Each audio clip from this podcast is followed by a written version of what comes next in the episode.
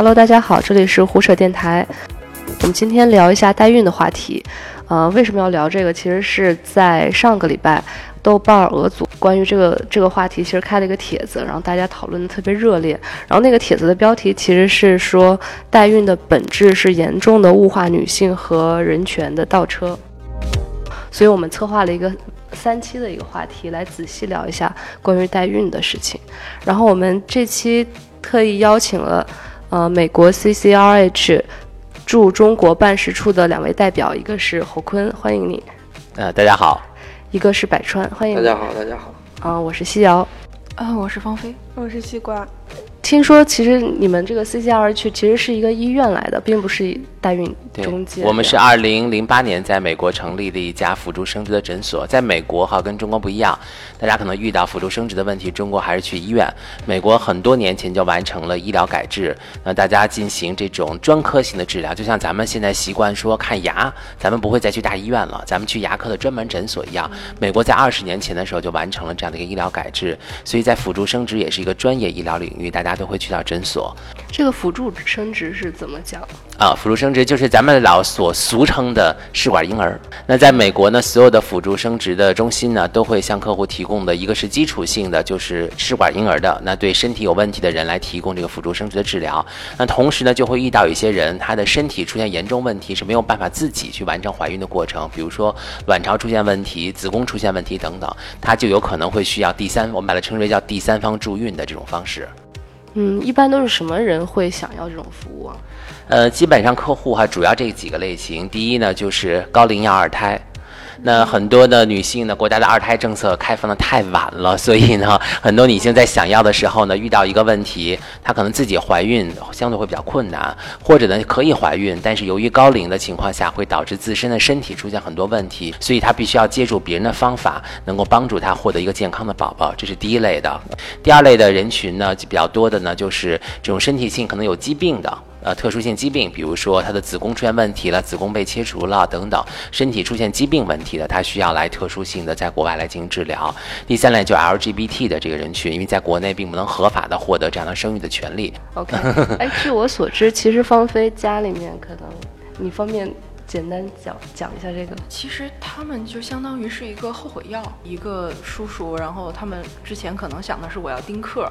这辈子不要孩子了，但是可能到了四十多岁的时候，发现哎呀后悔了。嗯，呃，但是，呃，他太太身体又不太好，可能之前有习惯性流产，嗯，所以没办法生这个孩子，然后他就选择了代孕这个服务。嗯嗯嗯，也是使用他们自己的精子卵子，对吧？对，这是非常典型的常见性的客户。其实我们身边很多我的朋友，就是大概呃三十岁左右上下的这样的女生，其实都还蛮恐惧生育的这个过程的。他们可能会想说，如果这个代孕又安全，我又能支付得起，那我不不会选择自己生产。嗯，我觉得哈，我们接触很多女性哈，她会有这样的想法，但是真到付诸实施的时候，她并不会走这条路。这是比较客观现实的情况，他只是动着脑子想了一下，他会很享受自己亲自做妈妈的那个过程，所以他女生只是想，我很害怕一件事情，人总是会有这样，但是并不一定会付诸实施。那西瓜刚刚结婚，嗯，怎么样？那你想的时候肯定是觉得有没有孩子都无所谓，但是我们两个确实没有说考虑到，如果不是身体原因的话，不会说是呃先入为主去想说找别人代孕这件事情。嗯，现在这个阶段就是有没有孩子都还不太确定，但是就像刚才这个侯老师说的一样，就是当你如果真的是要面对这个过程，肯定你的家人或者包括你自己，就是你。生就是生命这一回，有些事情是要自己经历，还是要自己经历的，不是所有事情都可以找枪手。他刚才又引出了一个特别重要的一类人群哈，就是很多女性说，我能不能给自己买一颗后悔药？著名的徐静蕾，对吧？我确实没有做好准备，现在是不是就一定想丁克下去，或者什么时候就要生孩子？我不知道。但是呢，女性的生育年龄最佳的年龄是在三十五岁之前。天呐，是不是子宫不行了？其实大家都误解了，女性所谓的高龄妊娠开始的并不是子宫不行了，是她卵巢功能从三十五岁开始就下滑，也就是说她的卵子的质量会。出现大幅性的这个变化。那很科学的一个方法就是女性可以更早的把卵子冷冻起来，或者呢，当然如果已经结婚的配偶可以把它做成胚胎之后，把胚胎冷冻起来，这样任何时候你们在想去怀宝宝的时候，你都有机会自己亲自的怀孕或生产。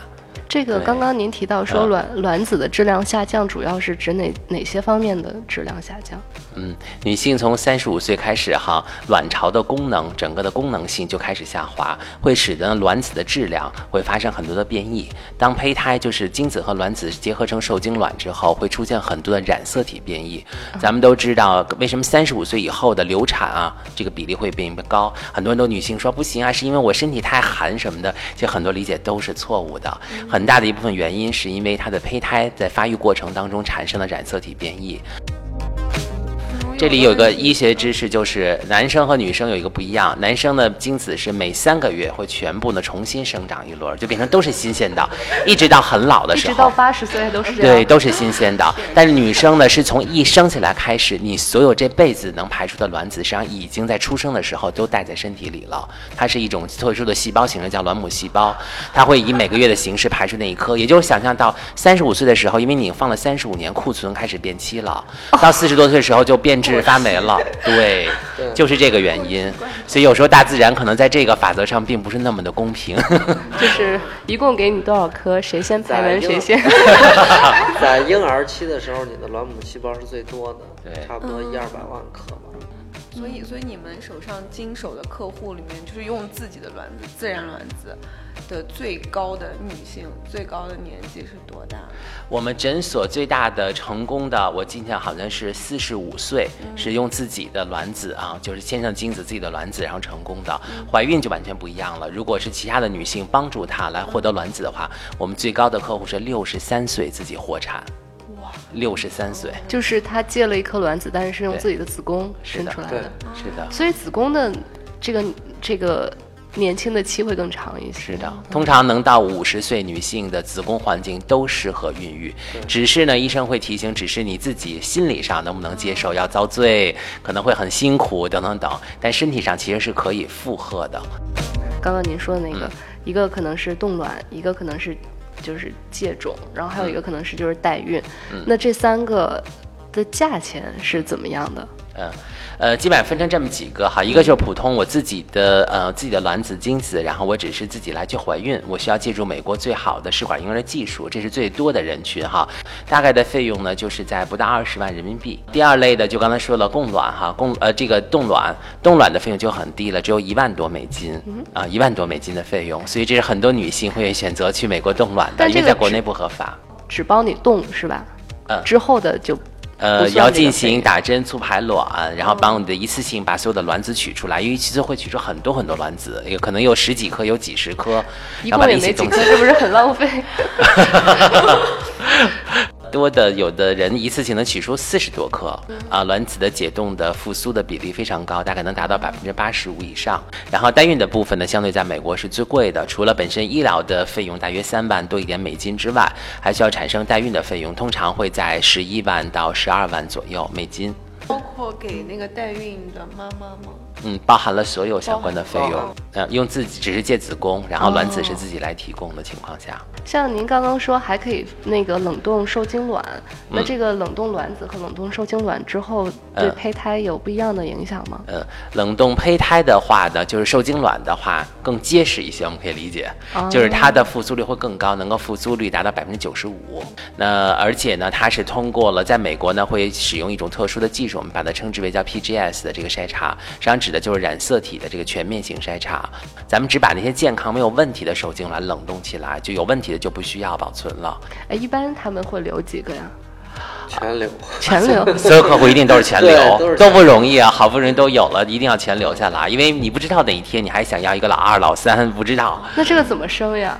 自都放在自己的肚子里生出来呃，你就冷冻在诊所当中，直到有一天你决定想生的时候，你再来做做决定。啊。对他如果想生了，那我有这几个都好用，你自己有条件，你就可以就可以自己生生啊你如果自己没有条件，你可以代孕。就四个一起生，或者是代孕啊找三个母亲。四个不可能一起生，不行对，四个不可能一起。四胞胎咱们就别考虑了，对，可以双胞胎是没问题的，但是医生要根据你的身体要进行非常严格的检查，确定你的身体是适合怀双胞胎才才能接受。嗯因为美国的移植的成功率极高，所以呢，它移植一颗你也就有宝宝的这个概率是非常高的。说到这个代孕的费用，其实还、还涉及到一个代孕的安全性的问题。PGS 的检查，它是所有的这种疾病都能预先检查出来嗯吗？，呃，总体来讲呢，它能解决百分之七十到百分之八十的一些问题。那筛查疾病的种类呢，现在有两百多种这个不同的疾病的种类，但是它筛查一定是有遗传性的这种疾病。我们前面其实忘问了，就是这个代孕行业在美国是合法的吗？啊，美国是这样，美国呢有呃有一些州是完全百分之百合法的，比如说像加州啊，像呃那个呃这个俄勒冈州啊等等，有六个州是完全合法，也有六个州呢是完全不合法，剩余其他州呢是呃是默许的一个状态。所以美国的挑选的代母等等，所有的机构选择的都是会给大家选择一定是在合法的州的这个代母，并且呢在这些符合法律规定的这些州当中呢，美国是有专门的代孕生殖的法律的。所谓的生理的母亲是不允许你公开说你是她的母亲。呃，对，在你的签署的合约的时候就已经规定清楚了，他是放弃了所有对孩子的抚养权。好像范玮琪也是吧？她是我不我忘了他是做试管吗，大试管还是什么，就是类似的这种服务，他们都说母亲其实经这个经历是挺痛苦的，呃要扎很多针，然后反复的进行。对，首先第一呢，女性进行这个试管婴儿的前期治疗的部分呢，是需要打促排卵针的，在肚皮上打针。当然，这个过程谈不上非常痛苦吧，但是不管怎么样，打针嘛，总是有不舒适。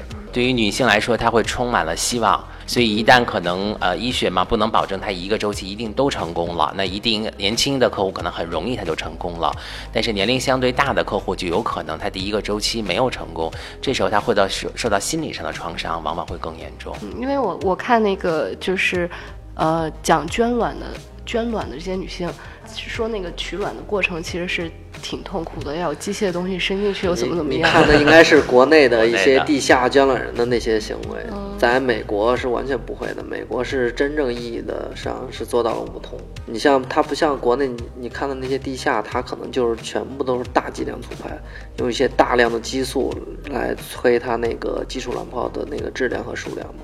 有遇到过客户说，在国内疼得死去活来的，因为国内呢有一些使用是局部麻醉，也甚至有一些非常小的医院是使用无麻醉的情况下进行取卵。做完这项手术的人，一般几天可以下床走路？呃，当时，当时嗯 对不需要住院。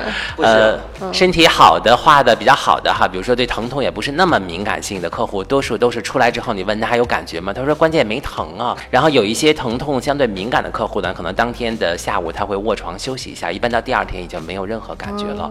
我看有一个那个也也是比较老的一个数据啊，一零年的一个数据说，呃，代孕母亲。呃，捐一次卵大概是六百磅，相当于六千元人民币的一个价格，啊，你说捐卵的女生是吧？啊，捐卵的女生啊。嗯，这这个是这个价钱现在是还是这个价钱吗？呃，会比这个价格可能要会更贵一些，这个还是要看她自身的条件。那有一些捐卵的女生呢，自身条件非常优秀，比如说我有见过的一个欧美裔的一个女生，她自己是南加州大学的硕士，然后是好莱坞的兼职模特，然后还拥有一个什么什么的一个学士学位，我忘记了。其实他们既然这么优秀，他显然不是要，应该不是缺钱才是为了钱。呃，对，不单纯是为了钱，就是他为什么还想比如说代孕妈妈，好，我们先说代孕妈妈。在美国，绝大多数代孕妈妈都是有正式工作的，她们做这件事情很大的程度上确实是为了呃奉献爱心。菲比老友记对老友记的菲比对帮帮她弟弟嘛，因为你知道，在美国，实际上代孕妈妈拿到的报酬大约多数是集中在三万美金啊到三万五千美金，大概就是二十万人民币。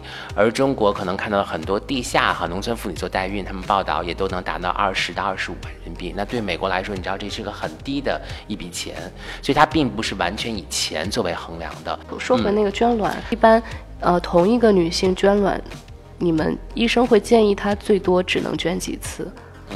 通常呢，捐卵女生其实没有真正的严格意义的限制，但美国呢还是有一个规定，是不能超过六次。但绝大多数女生的捐卵的次数可能都会在三次或者之内，不会有那么多的次数。就是没有美国籍的这些人可以到美国去做代孕母亲，或者美国的所有的代孕母亲必须是美国国籍，必须美国国籍，必须有过生产经验。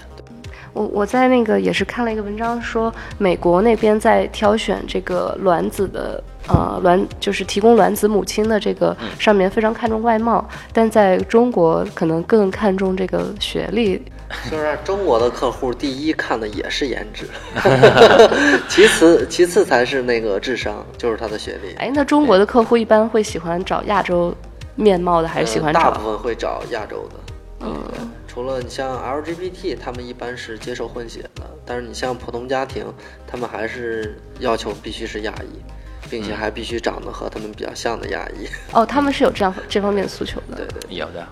那有没有有没有那个父母就是很想让孩子知道，或者也想让孩子知道他的代孕母亲是谁啊？呃，绝大多数的中国客户现在在这方面很 open，他们都会表示是说他们希望孩子大了之后，他要告诉他的世界上还有第二个母亲，然后是因为妈妈的身体不行，所以有另外一个母亲帮助孕等等等。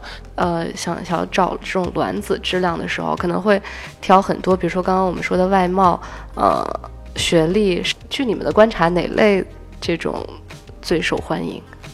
呃呃，基本上呢，如果是普通夫妻的哈家庭，他们选择的话，第一，他们关心的是身高，嗯，一般会要求可能一米六五以上的身高，然后希望皮肤要白一些，眼睛要大一些，基本上可能差不多。然后这时候外貌上的，然后长得一般要端端正正的啊，比较端端正正的女生。第二，他们都很中国客户都非常在意这个学历，啊，在什么学校的，学习什么样的专业，学习成绩怎么样？就像芳菲，她其实。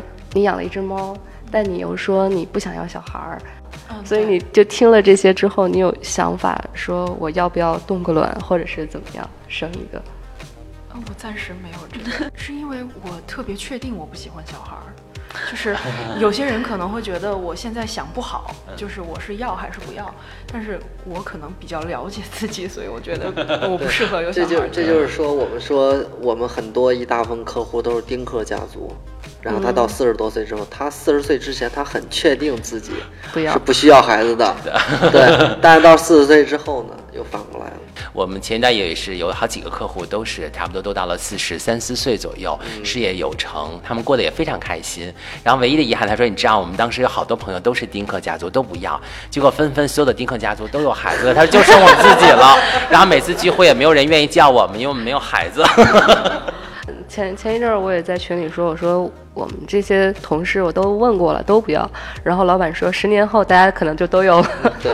现在其实我感觉大家都不想要，主要是可能还是考虑说责任太大了。嗯嗯，就是嗯，生活就是压力太大了。对，理解。嗯，大家会觉得有了孩子之后会拉低你自己生活的水平，这个很让人害怕。对。还有，你像我看豆瓣上还有一些比较偏激的人群。会说，像我们这一代人，特别是八八后、八八后或者九零后这一批人，是实际上不是社会压力导导致的，是自己太自我了。现在，嗯，是我是自己太自私了。嗯，有这么一种声音。对，所以为什么在国外也越来越多的这个女性，她们国外的呃冻卵的整个的市场教育已经深入到了所有的大学的院校当中，很多大学毕业之后的一些女性就会开始考虑，特别是像什么从事金融等等这种高压力的、天天加班、生活不规律的这个行业，她们确实有可能会比一般女性衰老的更快一些。指的是像卵巢功能，女性的吸烟和熬夜对女性的整个的呃生育能力的衰老会有非常非常。明显的这个加速度，嗯，现在因为女性压力比较大哈，所以所有的女性要注意的一个问题就是为什么，呃，为什么冷冻卵子在在美国越来越哈越来越流行？这是有原因的，因为女性衰老的年龄，以前咱们都会理解女性可能到了这个绝经期，可能都在五十岁了哈，但是现在事实真不是这样，有我们很多客户可能在四十三四岁，甚至有更低的在三十多岁就开始逐渐就开始走了。这个原因是什么？呃，就是压力大吗？跟呃跟家族遗传有关系，跟生活压力，呃，可能食品、空气安全各方面所有的事情其实都主要的是有关系跟你。的生活习惯有关系非常大的关系。就是熬夜、吸烟，这是很熬夜吸烟很很有害的。女性一定千万注意，吸烟对女性的卵巢的功能的这个伤伤害啊是完全不可逆的。嗯，一定要注意，千万不要吸烟，然后尽量减少这个熬夜。嗯，按时睡觉很重要。所以吸烟伤害最大的不是肺，是卵巢。其实对男性也一样，就是呃吸烟时间很长的男性哈，他的精子质量是非常差的，我们把它称之为叫 DNA 碎片化。它里面有很多碎片化，它跟卵子结合之后就会导致胚胎变异，那个孩子就会出问题，所以它必须要经过特殊性的筛查设备，要提前把精子进行处理。然后咖啡也少喝，然后尽量不要熬夜，多锻炼身体。能养猫吗？养猫其实没事儿的我妈一直在那边就说什么不可以养猫，啊，怎么怎么样不没事儿的，没事儿的。给我。不可以。像像这种功能性饮料呢，比如说红牛这种，尽量减少喝饮料，尽量少嗯因为这里边都是有激素的。对，就是我前一段见到一个医生就说嘛，现在大家吃的很多食品塑料使用的很多有含有塑化剂嘛，塑化剂的其中一个伤害呢，对女性的伤害会小一些，对男性的伤害比较大，会导致男性的这个这个激素水平不正常，会使得精子质量活力会变得非常差。所以他说这也是为什么这些年不孕不育的人很多，其中男性的不孕不育的增长的数量比以前要增长了太多。辣条就别吃了。健康生活多运动，这是最有帮助的。因为女性的话，呃，就多运动，她的血液循环会加快，血液循环的加快就会导致她的子宫和卵巢的环境都会变得更好。女性为什么一定要小心这个事情？因为女性如果卵巢呃衰退的话，带来的一个最严重的事是什么？就是衰老。衰老，女性的衰老就来自于卵巢的衰退导致的雌性激素分泌不足了，这时候还会得什么问题？凡是过早进入到呃绝经期的这种女性，她往往在年岁大的时候就会出现骨质疏松和老年痴呆。豆浆就有雌激素，有作用，有作用的，豆浆有作用有作用的。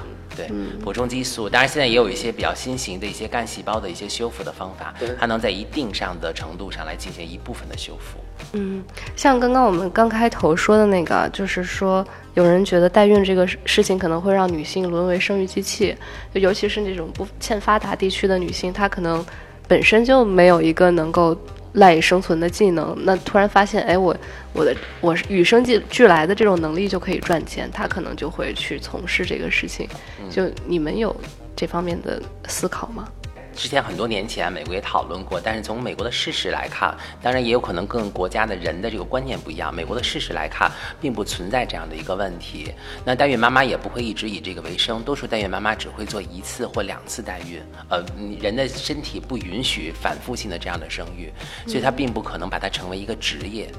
嗯，您您了解就国内为什么代孕的这个东西还是没有合法化吗？我觉得，因为代孕整个过程非常复杂，所以需要很多的法律法规哈等等的管理规范。那所以国内在这方面还需要更多的可能完善的制度的保证之下，才敢去呃有条件性的去做这种开放。